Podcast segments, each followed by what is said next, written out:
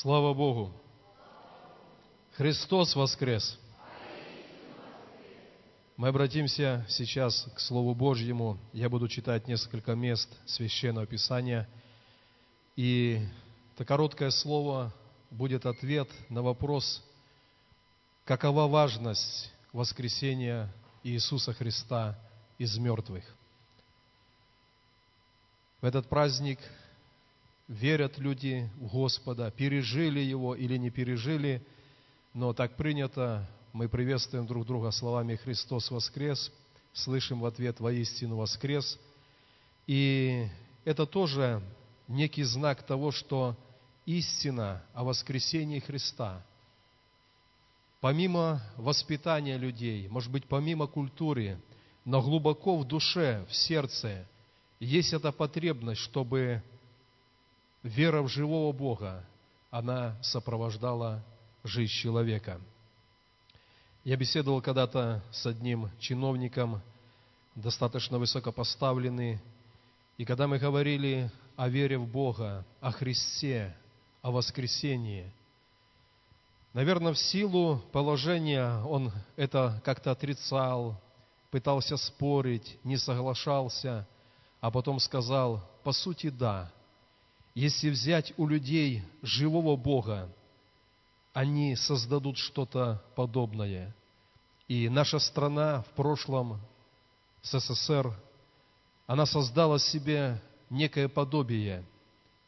Мавзолей, тело умершего человека, но везде и всюду, всеми методами было провозглашено, что он жив, он рядом, он с нами. И он говорит, я понимаю, что внутри сердце человека, в душе есть эта потребность поклоняться тому, кто вечно живой. Христианство выгодно выделяется из всех религий, которые есть по всей земле. Мы верим в учителя, который не просто когда-то жил в истории, который даже творил чудеса. Мы верим в того, кто умер, сошел в эти глубины ада и смерти – и не подчинившись им, написано, властно все это расторг и восстал. И каждый из нас, кто сегодня присутствует здесь, в доме молитвы, в нашей церкви, собрания проходят во многих других городах, поселках, и залы наполнены людьми, которых когда-то встретил уже воскресший Иисус. То есть, когда мы были в тупике, когда мы были в безысходности – когда душа, сердце человека плакало, и мы обратились к Иисусу, и Он пришел, потому что Он жив, Он воскрес. Я буду читать несколько мест Писания. Первое из них – послание апостола Павла к Ефесянам. Первая глава. Давайте прочитаем с 17 стиха и ниже чтобы Бог Господа нашего Иисуса Христа, Отец славы, дал вам духа премудрости и откровения к познанию Его, и просветил очи сердца вашего, дабы вы познали, в чем состоит надежда призвания Его, и какое богатство славного наследия Его для святых, и как безмерно величие могущества Его в нас – верующих по действию державной силы Его, которую Он воздействовал во Христе, воскресив Его из мертвых и посадил одесную себя на небесах, превыше всякого начальства и власти и силы и господства, и всякого имени, именуемого не только в всем веке, но и в будущем, и все покорил под ноги Его, и поставил Его выше всего главою Церкви, которая есть тело Его, полнота, наполняющего все во всем. Если задать вопрос, мы верующие люди и понимаем, помимо Бога, помимо силы Духа Святого, есть царство тьмы, есть бесы, есть злые духи. И они не подчиняются никакой власти и никакому имени, кроме имени Иисуса Христа. И только потому, что Иисус, умерший под грехом человечества, Он сошел, как и все люди, в долину смерти, но, будучи там, Он имел право не подчиниться. Его жизнь земная, она была исполнена законов праведности и святости. И когда Он пришел в преисподние места земли, пришел, сошел в ад, Он имел право не подчиниться, и написано, расторгнул узы ада и смерти. И Писание говорит, Павел молится, чтобы Бог наполнил сердце познанием. И познанием прежде всего силы воскресения Иисуса Христа. И в другом месте, в Колоссянам, он говорит, что той же силой, которой Отец когда-то воскресил Христа из мертвых, Он воскресил нас к праведности. И однажды, даже когда жизнь наша закончится на земле, этой же силой воскресения Он воскресит нас для вечности. В воскресении Христа сокрыта сила Божья – и сила Божья, которая поставила его выше всего, и все покорено под его ноги, и он есть глава церкви. Я бы хотел здесь буквально одно предложение сказать. Если он превыше всего, и он глава церкви, а мы в его церкви члены его тела, то это дает ощущение полной безопасности – Бог превознес его выше всего и поставил его главою церкви. А я в этой церкви. У меня есть безопасность, у меня есть надежная защита, потому что воскресший Иисус, Он глава церкви, в которой я являюсь членом Его тела. Пусть Бог нас в этом благословит, об этом помнить. И еще еще раз в наших молитвах, в размышлениях о Боге, как пишет Павел, чтобы мы познали, насколько великое богатство наследия для святых через воскресение Иисуса Христа. Давайте откроем еще одно место Священного Писания. Это послание апостола Павла к римлянам, шестая глава, и несколько стихов, начиная с четвертого. «Итак, мы погреблись с Ним крещением в смерть, дабы как Христос воскрес из мертвых славою Отца, так и нам ходить в обновленной жизни». Здесь апостол Павел говорит, что воскресение Христа – это освобождение от нашего прошлого. Когда мы были вне Бога, вне церкви, во многих, а можно сказать, у каждого из нас было греховное, темное прошлое. Но когда мы пришли ко Христу, когда мы заключили с Ним завет в крещении, то написано, как Христос воскрес из мертвых, так и мы восстали ходить в обновленной жизни. Воскресение Христа дает право забыть прошлое, изгладить прошлое и жить новой обновленной жизнью через воскресение Иисуса Христа. Когда-то о блудном сыне, когда он вернулся к отцу, отец сказал следующее. Этот сын был мертв, но ожил. И это свидетельство того, Писание говорит, что мы без Христа были мертвы по грехам и преступлениям нашим – но когда мы возвали к Нему, Он, воскресший, воскресил нас для новой жизни, освободивший от прошлого. Послание к римлянам 8 главе, с 31 стиха, давайте прочитаем, написано так. «Что же сказать на это? Если Бог за нас, кто против нас? Тот, который Сына Своего не пощадил, но предал Его за всех нас – как с Ним не дарует нам и всего? Кто будет обвинять избранных Божьих? Бог оправдывает их. Кто осуждает? Христос Иисус умер, но и воскрес. Он и одесную Бога, Он и ходатайствует за нас. Кто отлучит нас от любви Божьей? скорбь или теснота, или гонение, или голод, или нагота, или опасность, или меч, как написано, за Тебя умершляют нас всякий день, считают нас за овец, обреченных на заклание. Но все сие преодолеваем силою возлюбившего нас. Ибо я уверен, что ни смерть, ни жизнь, ни ангелы, ни начало, ни силы, ни настоящее, ни будущее, ни высота, ни глубина, ни другая какая тварь не может отлучить нас от любви Божией во Христе Иисусе, Господе нашим.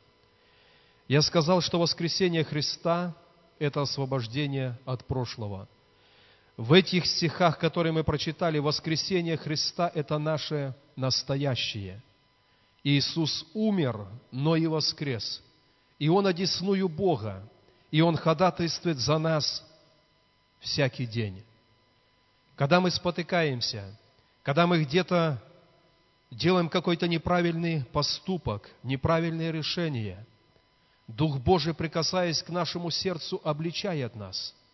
И мы идем к Нему и говорим, Господь, прости.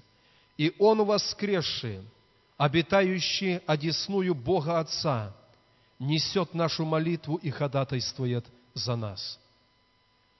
И Иисус воскресший – это наша настоящая жизнь, благословенная жизнь, жизнь, которая может обновляться каждый день, может восстанавливаться даже когда мы делаем что-то не так перед Богом. Он воскрес, и Он ходатайствует. Воскресение Христа – это наше настоящее. И еще одно место Писания, первое послание Коринфянам, 15 глава. Здесь написано, что воскресение Христа – это надежда нашего будущего. 1 Коринфянам, 15 глава, 17 стиха. «А если Христос не воскрес, то вера ваша тщетна, вы еще во грехах ваших, поэтому и умершие во Христе погибли». И если мы в этой только жизни надеемся на Христа, то мы несчастнее всех человеков.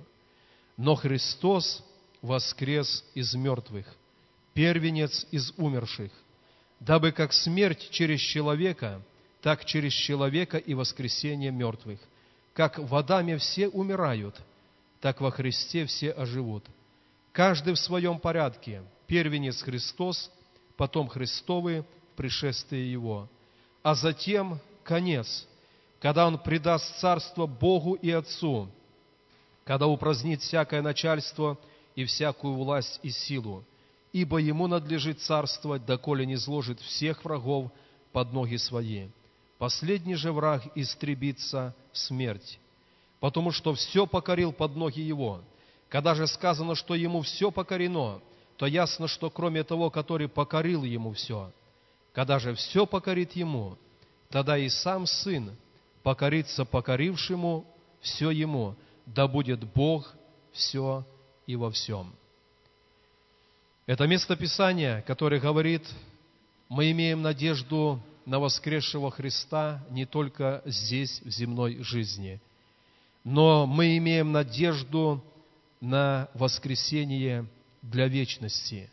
И Писание говорит – Христос воскрес из мертвых, первенец из умерших. То есть Он был как человек, Он претерпел смерть, но нарушил законы смерти и воскрес. И Писание говорит, и мы, уверовавшие, имеем эту славную надежду, когда земная жизнь закончится. Кто-то на земле живет дольше, кто-то меньше, но однажды земная жизнь заканчивается. Но когда жизнь верующего человека во Христа заканчивает на земле, Писание говорит, что однажды мы вторые, Он первенец, а мы будем вторые воскрешены для жизни вечности. В Откровении святого Иоанна Богослова написано о воскресении первом. И это имеется в виду, что есть воскресение второе. Воскресение первое – это воскресение всех тех, кто умер в вере во Христа Иисуса. И когда явится Он, написано «блаженный свят», имеющий участие в воскресении первом. То есть это люди, которые умерли, будучи в вере во Христа, имея правильное отношение с Ним, и прежде чем Он явится, Он даст повеление, и эта сила воскресения коснется умерших во Христе. Есть второе воскресенье, когда перед великий белый престолом предстанут все, когда-либо жившие на земле, и написано, будут судим каждый по делам своим. Пусть Бог благословит, братья и сестры, всех, кто сегодня присутствует на этом пасхальном служении. Мы говорим о воскресении. Говорим, что оно изглаживает прошлое. Оно дает надежду сегодня жить, побеждая грех, и оно наша надежда в вечности. И каждый из нас пусть будет участником этого воскресения первого. Блаженный свят, имеющий участие не в воскресении для суда, а в воскресении для встретения с Господом Иисусом Христом. Пусть Бог всех нас в этом благословит. Давайте поднимемся.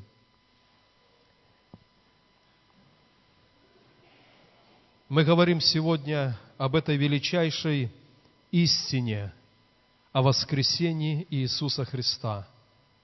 И мы говорим, что без воскресения Христа наша жизнь на земле не может измениться, она не может трансформироваться. И только вера во Христа, который был распят за грехи и воскрес, оправдывая нас перед Богом Отцом, только вера во Христа изменяет нашей жизни на земле. Возможно, в нашем служении сегодня есть люди, которые хотели бы пережить эту перемену внутри сердца. Возможно, вы верите в Бога, признаете Его, но этой глубокой перемены, свидетелем которой стали бы лично вы глубоко в сердце, у вас еще не происходило. И мы называем это время встречи с Богом – это время, когда мы молимся перед Ним молитвой покаяния. И воскресший Иисус, касаясь нас, воскресает нас, воскрешает нас для общения с собою.